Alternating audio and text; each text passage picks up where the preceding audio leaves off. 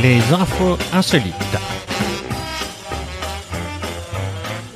Par Nicolas Baltic. Eh bien, bienvenue à l'écoute de ce premier épisode de ce podcast consacré à des infos insolites que j'ai glané ici ou là lors de la dernière semaine. Je vais essayer de vous proposer ce podcast sur un rythme hebdomadaire et puis on va essayer, on va essayer de le tenir. Je ne garantis, je ne promets rien, mais en tout cas, on va essayer. Alors dans la série Rions un peu avec les Anglais, j'ai quand même appris que la famille royale a été choquée d'apprendre que la célèbre Madame Tussaud, ou plutôt ses descendants hein, qui tiennent le musée de statues de cire au cœur de Londres, ont séparé jeudi Harry et Meghan du reste de la famille royale après leur annonce de vouloir gagner honnêtement leur vie. Londres toujours, le conseiller spécial de Boris Johnson a appelé les tordus et les marginaux à venir travailler pour les services du gouvernement dont il dit vouloir bousculer le fonctionnement. Nous voulons engager des personnalités inhabituelles avec différentes compétences et expériences pour travailler à Downing Street, a écrit Dominique Cummings, hein, qui était, si vous en souvenez, l'un des grands artisans de la victoire du Livre lors du référendum sur la sortie du Royaume-Uni de l'Union européenne. Alors cette publication intervient alors que les informations de presse nous informent que Boris Johnson souhaite apporter, je cite, des changements sismiques à la fonction publique britannique. Donc parmi les profils recherchés figurent des scientifiques spécialisés dans les données, des développeurs de logiciels, des économistes, des experts en communication, de jeunes chercheurs, dont l'un sera également son assistant personnel, hein, a dit Dominique Cummings, mais aussi plus étonnant, des et des marginaux avec des compétences bizarres. En ce moment, nous n'avons pas le genre d'expertise nécessaire pour soutenir le Premier ministre et les ministres. Ça doit changer rapidement afin que nous puissions servir le public comme il se doit, a-t-il déclaré ce monsieur Cummings.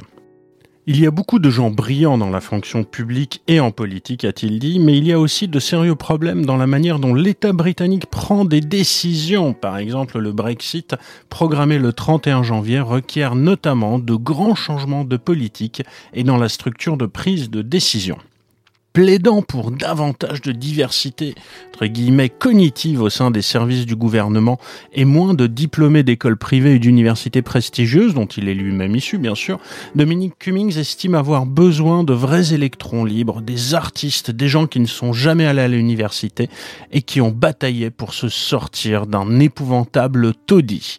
Et il a prévenu, je vous jetterai en quelques semaines si vous ne convenez pas. Et il semblerait qu'il a été entendu puisque le magicien Uri Geller vient de proposer ses pouvoirs psychiques au service du gouvernement britannique pour faire plier l'Union européenne sur le Brexit. Vous dites que vous cherchez quelqu'un aux frontières de la science prédictive, a écrit magicien spécialisé dans le petites cuillères tordues, eh bien ne cherchez pas plus loin. Il a commencé sa lettre de motivation par Cher d'homme et c'est l'AFP qui nous rapporte cette information. J'ai de vrais pouvoirs psychiques, il suffit de demander au Mossad, à la CIA ou au Pentagone, y déclare-t-il, affirmant que sa carrière publique de magicien n'était en fait qu'un masque parfait pour cacher son activité d'espion pour les services secrets américains et israéliens.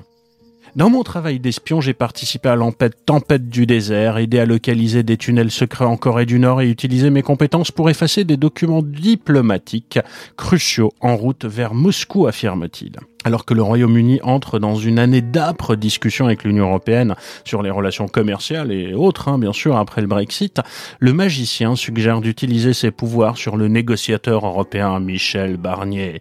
Il prétend avoir déjà aidé Boris Johnson à remporter les élections législatives en décembre grâce à une cuillère pleine d'énergie positive qu'il lui aurait donnée. Aux dernières nouvelles, le gouvernement britannique n'a pas souhaité réagir. Et dans la série Criminal Mastermind, nous apprenons qu'un Jones à Toulouse a dérobé pour 670 euros de chaussures exposées dans un magasin du centre-ville. Il a été interpellé. Peut-être a-t-il eu du mal à fuir devant la marée chaussée car les quatre pompes volées étaient toutes destinées à des pieds gauches. Image d'Épinal pour suivre, la préfecture des Vosges a été évacuée suite à un dégagement de fumée, rien d'extraordinaire jusque-là, si ce n'est que celui-ci a été provoqué par une galette des rois oubliée dans un four. L'histoire ne dit pas si les pompiers et policiers qui sont intervenus pendant une trentaine de minutes ont trouvé la fève. Ce qui est certain, c'est que la préfecture s'est félicitée d'avoir pu mener un exercice d'évacuation grandeur nature qui s'est déroulé dans les meilleures conditions possibles, ont-ils dit. Si comme moi vous aimez les grosses bêtes et si pas comme moi vous habitez à Nantes, cherchez du boulot et vous avez un permis poids lourd, j'ai peut-être le job qu'il vous faut. On y cherche en effet et en CDI un pilote d'éléphant c'est bien l'éléphant des machines de Lille qui se cherche un conducteur. Bon, faut quand même être calé en hydraulique, pneumatique, électricité, mécanique et en technique de soudage, maîtriser l'informatique, avoir un bon relationnel et le sens du service, tout en étant vigilant, aimer bosser en équipe et être rigoureux. Ah, c'est que ça se mérite, hein, le pilotage d'éléphant. Faut pas croire. En prime, faudra travailler le week-end et les jours fériés. Ça embauche à plein temps le 1er mars 2020 pour 1792 euros par mois c'est précis, mais pour conduire un pachyderme à roulette, évidemment, on ne compte pas. Parlons pognon maintenant. En Allemagne, à Krefeld, dans l'ouest du pays, un sympathique quinquagénaire qui pérégrinait le soir de Noël a buté sur un sac à dos au pied d'un arbre. Dans celui-ci, évidemment, il y avait des cadeaux, mais aussi la coquette somme de 16 000 euros en liquide. Sans doute dans le trip il a réussi à retrouver son légitime propriétaire et lui a rendu le tout en refusant même la récompense de 490 euros à laquelle il pouvait avoir droit car, a-t-il dit, c'est Noël. Alors l'histoire a fait du bruit, pensez-vous, une telle bonne action le soir de Noël? Et puis des internautes se sont bien demandé pourquoi le propriétaire avait une telle somme en cash. Et puis, interpellé sur ce sujet, le porte-parole de la police locale a expliqué que bien qu'inhabituelle, la situation n'en était pas pour autant illégale et que le propriétaire avait déclaré qu'il se sentait plus en sécurité avec son argent sur lui. Je sais bien qu'il y a un amour du cash en Allemagne, mais de là se dire en sécurité avec une telle somme, heureusement que c'était Noël hein, quand même.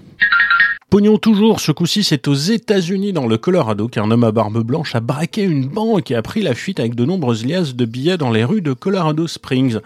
Bon, jusque-là, plutôt classique. Mais dans sa course, il a sorti l'argent de son sac et a commencé à le jeter aux passants en criant Joyeux Noël, Joyeux Noël C'est ce que nous a raconté un témoin à la télévision locale.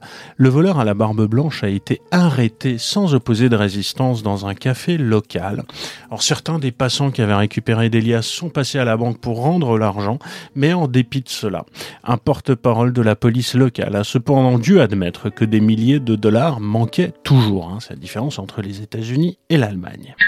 Bon, notre voleur de Colorado Springs était un petit joueur par rapport à un milliardaire japonais qui en plus était nettement plus high-tech, qui a décidé de distribuer 8 millions d'euros à ses followers sur Twitter. Donc en fait, c'est un milliard de yens qu'il offre à 1000 personnes, soit près de 8200 euros par heureux élu. Il déclare qu'il s'agit là d'une expérience sociale et qu'il va travailler avec un certain nombre de chercheurs pour voir si cet argent rendrait les autres heureux.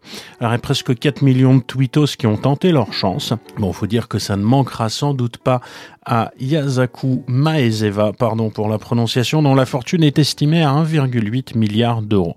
Ce milliardaire avait déjà organisé une opération similaire l'année dernière, et puis il est surtout connu pour être le premier gars à avoir acheté un billet pour la Lune chez Elon Musk en 2018. Hein. Son départ est programmé pour 2023. On lui souhaite lui aussi de ne pas mourir à l'atterrissage.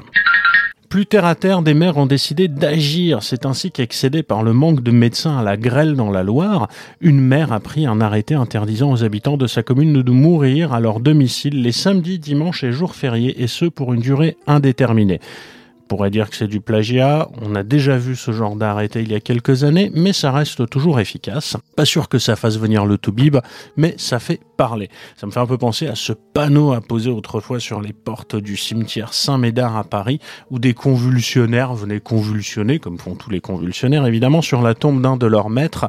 Et puis on avait placé ce panneau-là qui disait De par le roi, défense à Dieu de faire miracle en ces lieux. Je ne sais pas si ça a marché, mais ça a fait parler.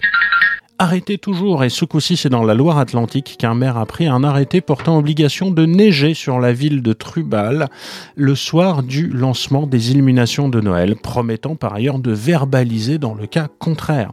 En plus de ça, il y a un article 3 dans cet arrêté qui exige de ses administrés de sourire, être en joie et avoir des étoiles dans les yeux, et il a précisé qu'aucune dérogation ne serait accordée. Alors la commune est en bord de mer, il n'a pas neigé, on ne sait pas si tout le monde était souriant, mais le maire a au moins réussi à faire parler de son village sur les radios périphériques.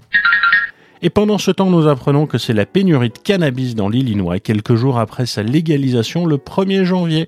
Et oui, il fallait faire quand même plusieurs heures de queue le jour de l'an à Chicago pour acheter de la weed, et le chiffre d'affaires a été évalué à 11 millions de dollars pour la première semaine, soit près du double de ce qu'avaient réalisé les vendeurs de bœufs dans le Colorado lors de la légalisation en 2014. À bientôt pour de nouvelles aventures insolites. C'était Nicolas Baltic. À très bientôt.